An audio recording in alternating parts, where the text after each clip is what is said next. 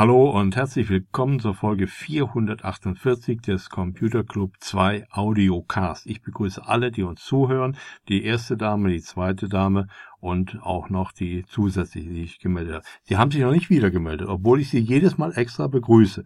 Wir werden noch nicht verloren gegangen sein. Äh, will ich nicht hoffen, denn äh, auch ich begrüße alle herzlich, freue mich auch über jede Dame, die dabei ist. Ähm, alle, die uns zuhören, sind mir natürlich genauso willkommen und uns allen willkommen. Und ich hoffe, dass das, was wir uns so ausgedacht haben, hm, ein bisschen interessieren wird. Ich war im Sommer in Schweden in Urlaub und wenn da irgendetwas Großartiges oder so, und die sagen nicht super, die sagen Kanone. Und äh, darüber wollte ich eigentlich erstmal etwas erzählen, denn die Amerikaner finde ich zwar nicht Kanone, aber die haben jetzt das, worüber ich schon mal gesprochen habe, vor anderthalb Jahren sowas, mittlerweile gemacht. Und zwar haben sie ein Schiff der US-Marine ausgerüstet mit einer Laserkanone. Das äh, ist so ein, naja, Laws heißt die, warum auch immer, äh, ist so ein dickes, kurzes Rohr. Es sieht vielleicht aus wie ein Scheinwerfer, der ein bisschen zu lang geraten ist. Und äh, damit kann man nun die Leistung modulieren. Das heißt, äh, man kann mit wenig Leistung, das ist ein irre helles Licht, arbeiten, um irgendjemanden auf etwas aufmerksam zu machen, so nach, nach dem Motto, äh, an der Grenze, hier kommst du nicht rein oder hier fährst du nicht weiter oder sowas. Und äh, man will diese äh, Laserkanone äh, zum Beispiel gegen Drohnen einsetzen.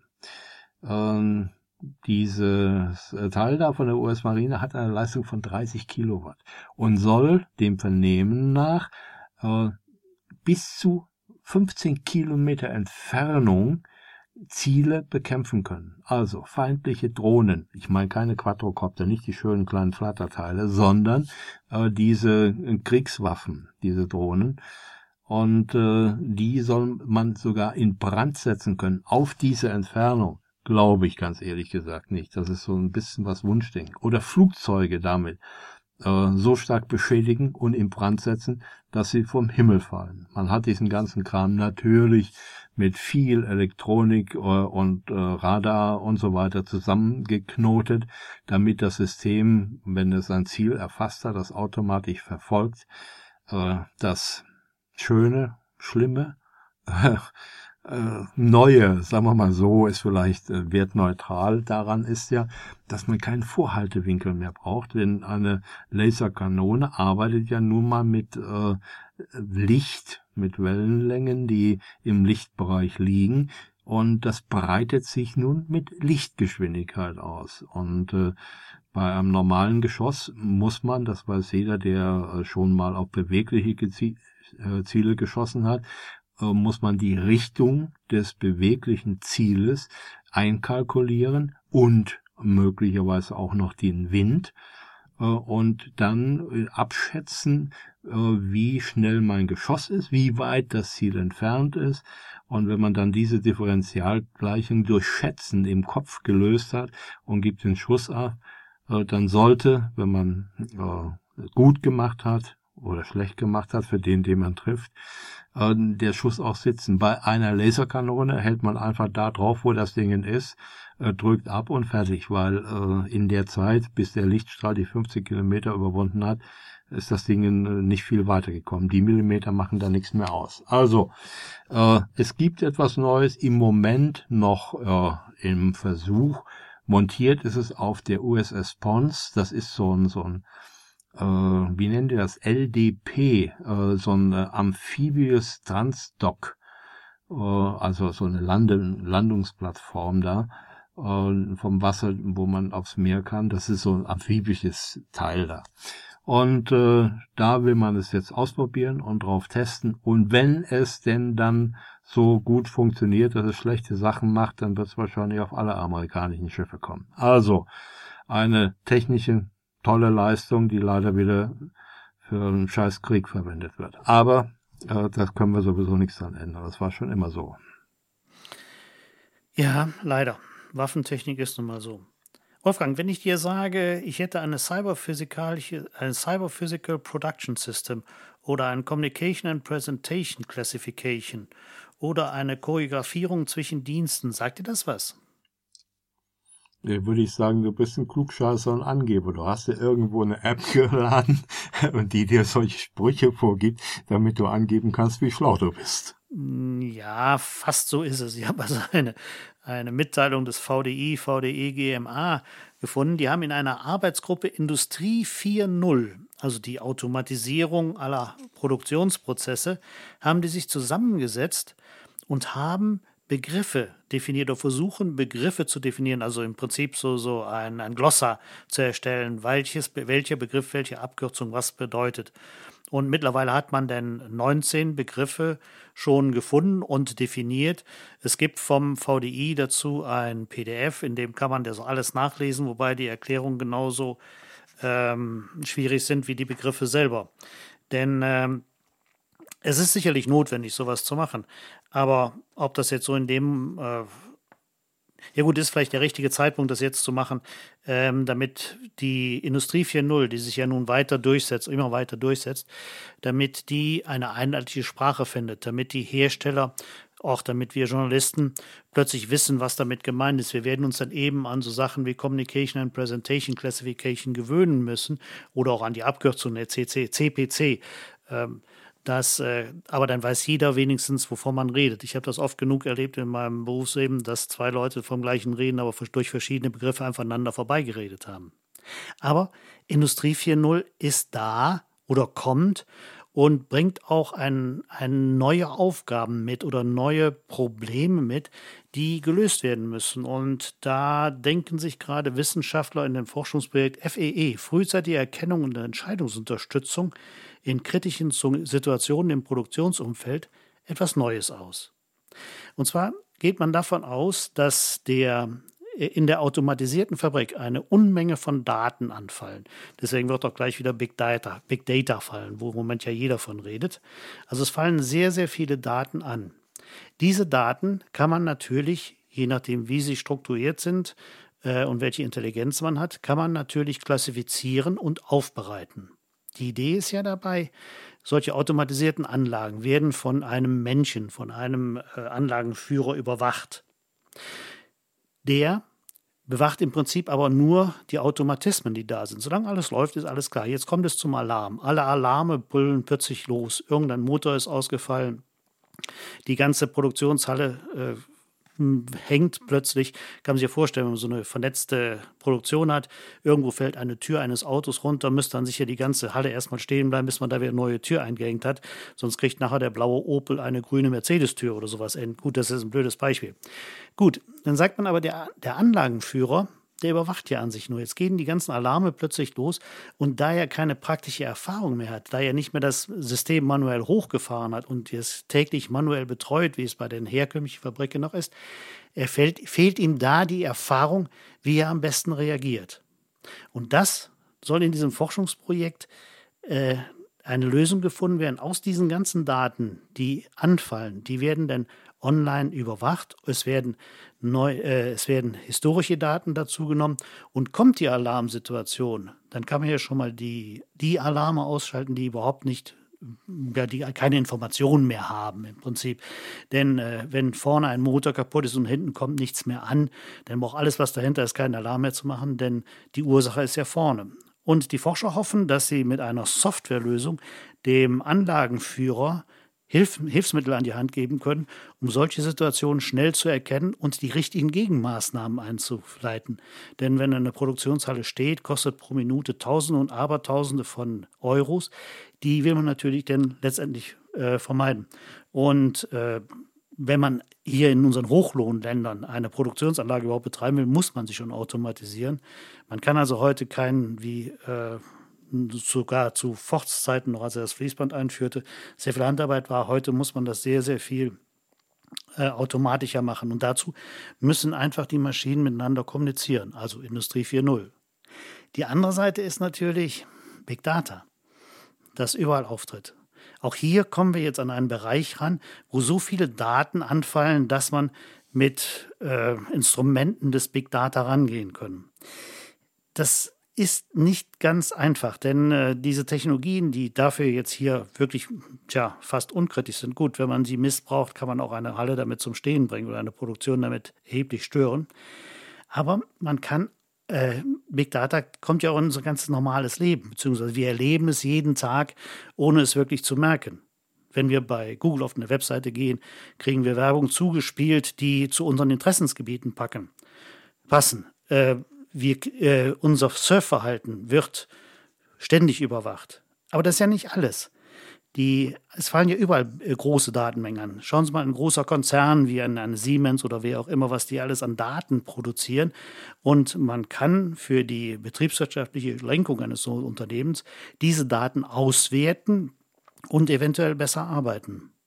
Andere Sachen sind natürlich die Klimaforscher die sind auf sowas angewiesen einfach. Die brauchen sehr, sehr viele Messdaten, um unser Wetter von morgen einigermaßen genau berechnen zu können. Oder die, äh, das waren die Meteorologen, die Klimaforschung, die Langzeitforschung machen. Und wie gesagt, eben die Werbewirtschaft.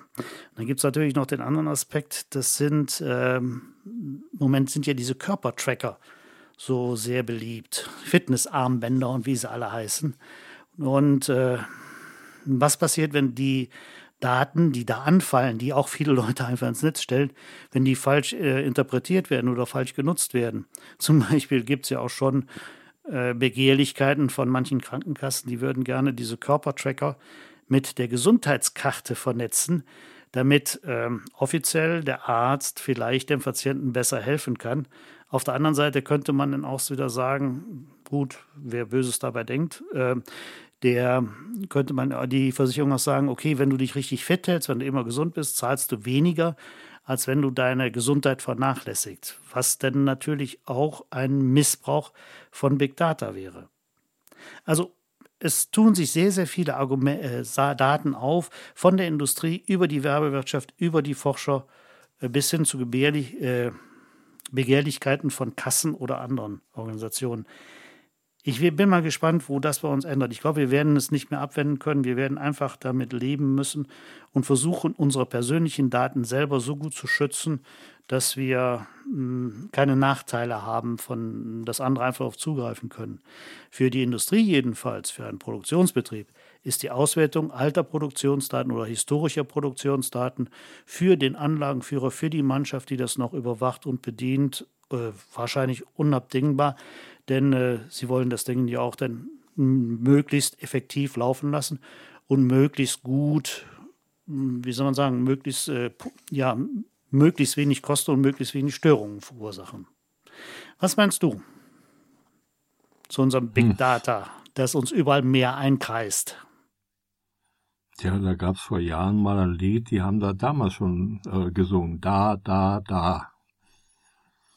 Das war Trio. Schon die erste Ahnung, ja, die erste Ahnung war, äh, dass mal Big Data kommt. Sie konnten es nur noch nicht so, so schön ausdrücken. Die waren noch nicht ja, so weit, die sind nur bis zu. zum DA gekommen. Das TA fehlte noch. Ja, ja.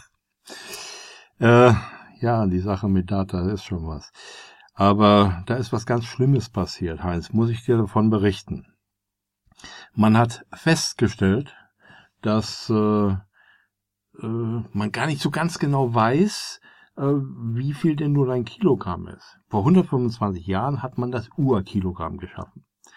Äh, das Urkilogramm liegt in Paris im ein Tresor, das ist eigentlich die Mutter aller Kilogramme. Kann man das so sagen? Es gibt hier noch ein Kilo, ja, egal. Äh, davon sind alle anderen abgeleitet. Man hat dann äh, weltweit, ich glaube, 50 Kopien verteilt und danach richtet sich alles. Jedes Gewicht, jede Waage, alles wird danach geeicht, nach diesen Kopien. Ähm, ja, und jetzt äh, hat man aber mittlerweile festgestellt, dass zwischen diesen Kopien und dem Urkilogramm äh, bis zu 50 Mikrogramm, Mikrogramm, 50 Millionstel Gramm und ein Gramm wiederum ist ein Tausendstel von Kilogramm. Also 50 Millionstel Tausendstel eines Kilogramms Unterschiede da sind. Das ist, das ist natürlich schrecklich, wenn du auf den Markt gehst und da einkaufst.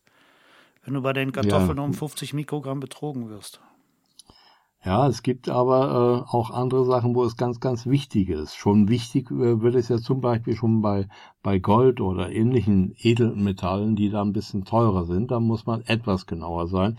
Aber wir haben ja auch ganz andere Sachen. Nur äh, das Kilogramm selbst ist ja nun äh, die letzte SI-Einheit, die letzte physikalische Einheit, die wir haben, äh, die wirklich rein physikalisch da ist. Alles andere leiten wir irgendwo ab aus Naturkonstanten oder sonst etwas heraus.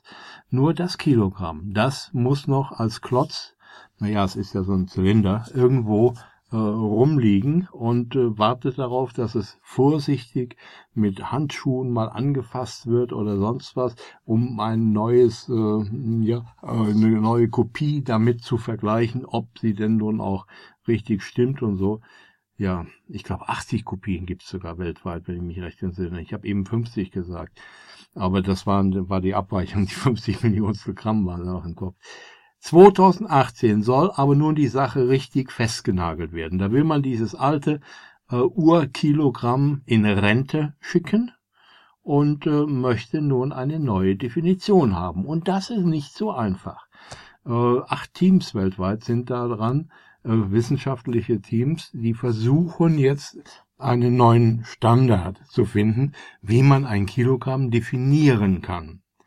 Und äh, bei der PDP in äh, Braunschweig, bei der äh, Physikalisch-Technischen Bundesanstalt, da ist auch ein Team dran und die haben etwas gemacht. Und zwar haben die äh, Siliziumkugeln genommen. Äh, Kugeln, fast perfekte Kugeln aus Silizium.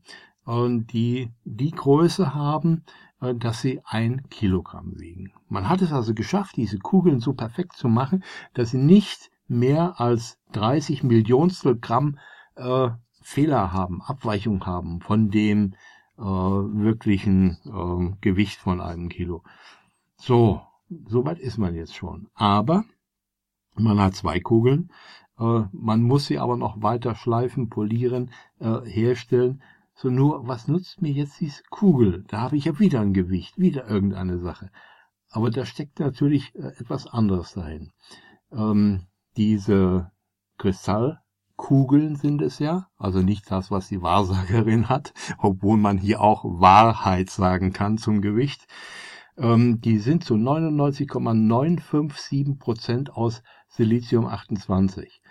Äh, das ist ein extrem hoher Reinheitsgrad. Äh, und äh, da sind die Atome sehr gleichmäßig in diesem Gitterstruktur, in dieser Gitterstruktur äh, verteilt.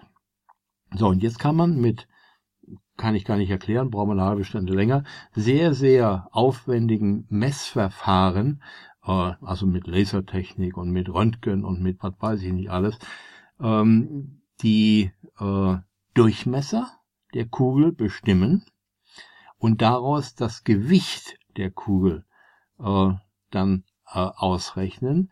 Die Abstände zwischen den Atomen in diesem äh, Siliziumgitter, was das ja eigentlich darstellt, äh, die sind bekannt. So, und daraus kann man dann errechnen äh, das Volumen eines Atoms. Und dann natürlich auch die Anzahl der Atome, die in dieser Siliziumkugel drin sind. So, und dann zählen kann man es nicht, weil ist ein bisschen viel. Dann kann man diese 1 Kilo Siliziumkugel, äh, na, ich will es Ihnen verraten, es sind 21 Quadrillionen Atome. Quadrillion weiß doch jeder, was das ist. Das ist eine Zahl mit 24 Nullen hinten dran, klar doch. Äh, kann man diese 21 Quadrillionen Atome dann festlegen. Das wird noch genauer gemacht. Da werden also auch noch die vielen kleinen Atömchen hinten dran mitgezählt, wenn das als Standard festgelegt wird. So, aber dann ist das klar. Dann kann man einfach, kann jeder auf der Welt sagen, wenn ich mein Kilo verloren habe, dann hole ich mir Silizium und zwar genau 21 Quadrillionen äh, Siliziumatome, papp die zusammen, leg sie auf die Waage und dann habe ich ein Kilogramm und habe ein Vergleichsgewicht. Ganz einfach und ziemlich dämlich ausgedrückt, aber damit Sie verstehen, wie es funktioniert und wie man es macht. Also Ein oder andere mag sagen, es ist mir sowas von scheißegal, ob das jetzt ein Milligramm mehr oder weniger ist. Aber wir brauchen in der Wissenschaft, in der Forschung, in der Technik, in vielen Bereichen ein hochgenaues Normal. Und äh, hier schafft man es jetzt äh, abhängig, unabhängig von der, der Masse. Man muss also nicht mehr irgendwo ein Gewicht haben, sondern man kann jederzeit wieder sagen, okay, nehmen wir wieder äh, 21 äh, Quadrillionen, basteln uns ein neues Kilogramm und dann funktioniert das. Eine sehr interessante und spannende Geschichte und äh, ich bin mal gespannt, wie das 2018 wird, ob unsere PTP in Braunschweig vielleicht die Lösung gefunden hat, die dann weltweit zum Standard für ein Kilogramm bestimmt wird. Dann bestimmt. können wir schon anfangen zu zählen. Ja. Eins, zwei. Denk, denke, wenn wir fertig sind, haben wir die, äh, das Sonnen, die Galaxis äh, bevölkert. ja. Kolonisiert. Aber das ist wirklich klasse. Eine Kugel muss das ja an sich nicht sein. Haben die wahrscheinlich nur einfach so ausgedacht, weil es wegen der Oberfläche ist, ne? Masse zur Oberfläche. Ja, ja. Ja, wegen der, der Oberfläche. Und die muss auch hochpräzise sein, damit man sie vermessen kann. Aber die Kugel, die die jetzt da im Moment haben, ich weiß nicht, ich habe es äh, im Bild gesehen, wird so irgendwo acht neun Zentimeter im Durchmesser sein, schätze ich mal.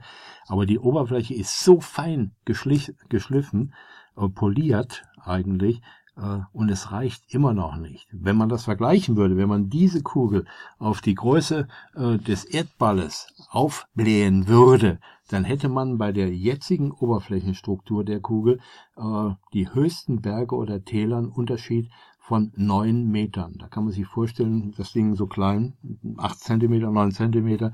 Äh, wir können das nicht sehen, erkennen. Wir müssen irrsinnigen Messaufwand betreiben, um das überhaupt festzustellen. Es reicht aber den äh, Wissenschaftler noch nicht. Man will also wirklich ein extrem hochgenaues äh, ja, äh, Teil haben, um dann später genau sagen zu können, wie viele Atome sind denn nun ein Kilogramm? Wie viel brauche ich, um ein Kilogramm zu basteln? Gibt es dann irgendwo im Baukasten. Das ist schön. Ich habe was nicht so Schönes. Du bist ja kein Windows-Fan. Aber äh, die meisten. Ich war mal Windows-Fan, ja, aber ja. Äh, ich bin dann äh, weit weg, weil ein Bezahlbetriebssystem mit so vielen Fehlern, da kann ich mir auch ein Umsonstbetriebssystem holen, was damals zumindest und heute wahrscheinlich auch nicht so viele Fehler hat. Äh, und äh, damit habe ich mehr Spaß. Vor allen Dingen so Fehler sind teilweise sehr, sehr, sehr, sehr widerstandsfähig. In dem Windows oder genauer gesagt im Internet Explorer, klafft seit 18 Jahren eine Sicherheitslücke und hat bis jetzt noch keiner gemerkt. Gut, jetzt im letzten Patch Day, ich hoffe, dass jeder, äh, der zuhört, den November-Patch in sein Windows eingespielt hat, denn die Sicherheitslücke betrifft alle Internet Explorer von der Version 3 an aufwärts.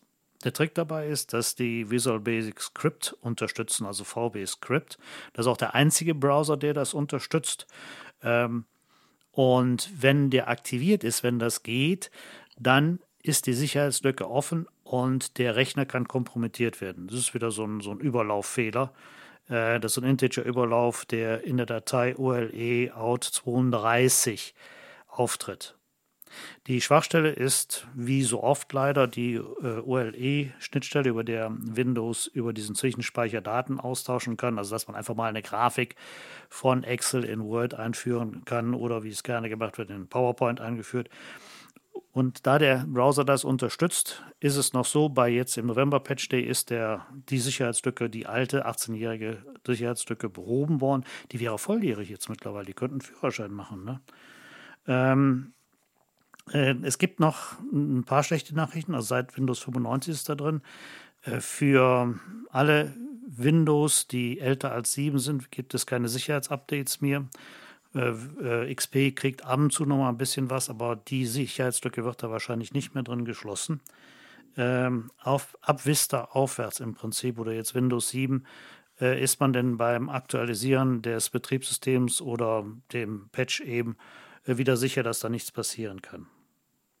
Aber das ist schon mhm. erstaunlich, dass ein Fehler sich 18 Jahre hält und keiner hat es gemerkt.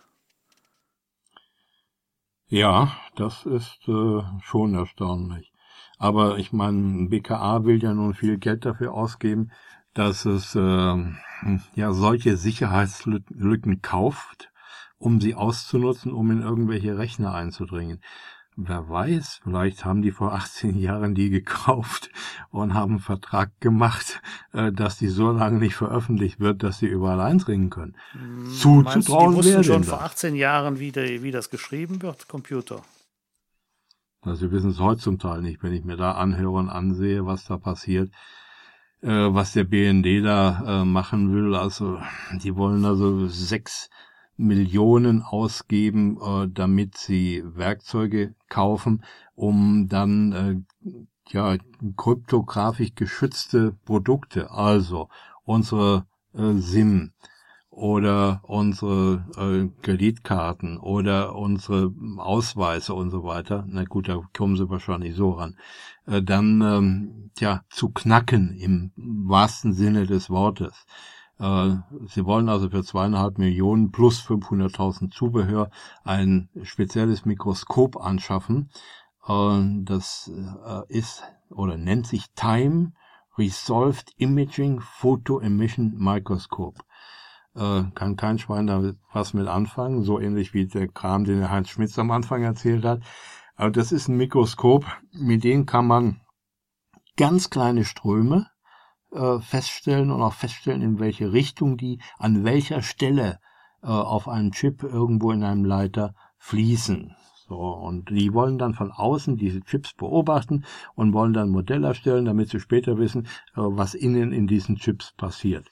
Dafür wird Geld ausgegeben. Dass aber äh, nun sehr viele Firmen ihre Sicherheit äh, ja, Maßnahmen immer weiter erhöhen. Das heißt, die laufen dann solchen äh, Entdeckern wie dem BND davon. Aber was nützt mir das beste Equipment, wenn ich keine Spezialisten habe, die es auch einsetzen können? Und daran hapert es sehr wohl. Aber egal, wir haben ja andere Spezialisten, Heinz. Der eine ist zum Beispiel der Frank Erstling. Ähm, der Frank Erstling, der war mal bei uns in der Fernsehsendung, der gibt die Zeitschrift Return heraus. Das ist eine Zeitschrift für alte 8-Bit-Computer. Äh, zum Beispiel C64 und so weiter. Und man sollte es, wenn man es nicht weiß, wahrscheinlich äh, nicht so wirklich glauben auf Anhieb. Man muss sich das mal ansehen, die Zeitschrift. Return findet man auch im Internet. Ähm, es gibt eine große, ich nach meinem einen Eindruck wachsende Zahl von Leuten, die sich mit alten Computern, Personal Computern abgeben. Und die finden hier ein Forum und finden unglaublich viele Gleichgesinnte und äh, nicht nur Gleichgesinnte, sondern auch Tipps und Tricks und Austausch und Hilfe und so weiter und so weiter. Also, äh, lieber Frank, herzlichen Glückwunsch. Fünf Jahre eine Zeitschrift äh, zu machen, so wie du das gemacht hast mit äh, freien Redakteuren und auch deinem ganzen Team natürlich diesen herzlichen Glückwunsch. Ähm, das ist schon eine Nummer. Äh, wir wissen es, wir machen keine Zeitschrift, sondern Fernsehen, da stellt man sich nur hin und erzählt bisschen was. Äh, bei dir ist es noch etwas komplizierter. Also, herzlichen Glückwunsch auf die nächsten fünf Jahre und dann sehen wir uns wieder. Ja. Nee, will ich nicht. Ich habe dich ja schon eingeladen. Äh, wir sollten sehen, dass wir uns vorher sehen, damit unsere Zuhörer die ja auch Zuseher sind und dich auch sehen können. Also feiert schön, alles Gute weiterhin. Auch von mir herzlichen Glückwunsch auf mindestens noch fünf Jahre. Können noch gerne mehr sein. Ja, fünf, äh, acht Bit, 16 Bit, ja, irgendwann weiter. Ja. ja, Ja, es ist schon erstaunlich. Also äh, der Kreis derer, die sich mit alten Computern befassen, der ist, wird immer größer. Selbst äh, die C64-Nachbau, wir hatten ihn auch schon in der Sendung, Heinz, du hattest den da. Ähm, Andreas da Wegener. Mh, genau, da gibt es eine neue Version davon, da müssen wir uns nochmal drum kümmern, jetzt bei Gelegenheit. Ähm, die ist wohl jetzt auch soweit. Vielleicht machen wir mal wirklich eine Sendung wieder mal mit alten Geräten Andreas Riedenau hat auch schon gesagt, äh, dass er was dazu beisteuern kann und viele Sachen gefunden hat. Äh, wäre mal was. Ich glaube, das wird eine Menge Leute interessieren. Aber mhm. mich interessiert noch etwas. Wer guckt in den Shop? Äh, viele, hoffe ich. Ja, ich auch. Alle, hoffe ich. ja. Lohnt sich doch. Ganz genau. Ja, also in den Shop gucken, Weihnachtsgeschenke kaufen, uns glücklich machen. Äh, schönen Abend, bis nächste Woche und tschüss. Und tschüss. Schönen Dank, dass Sie dabei waren.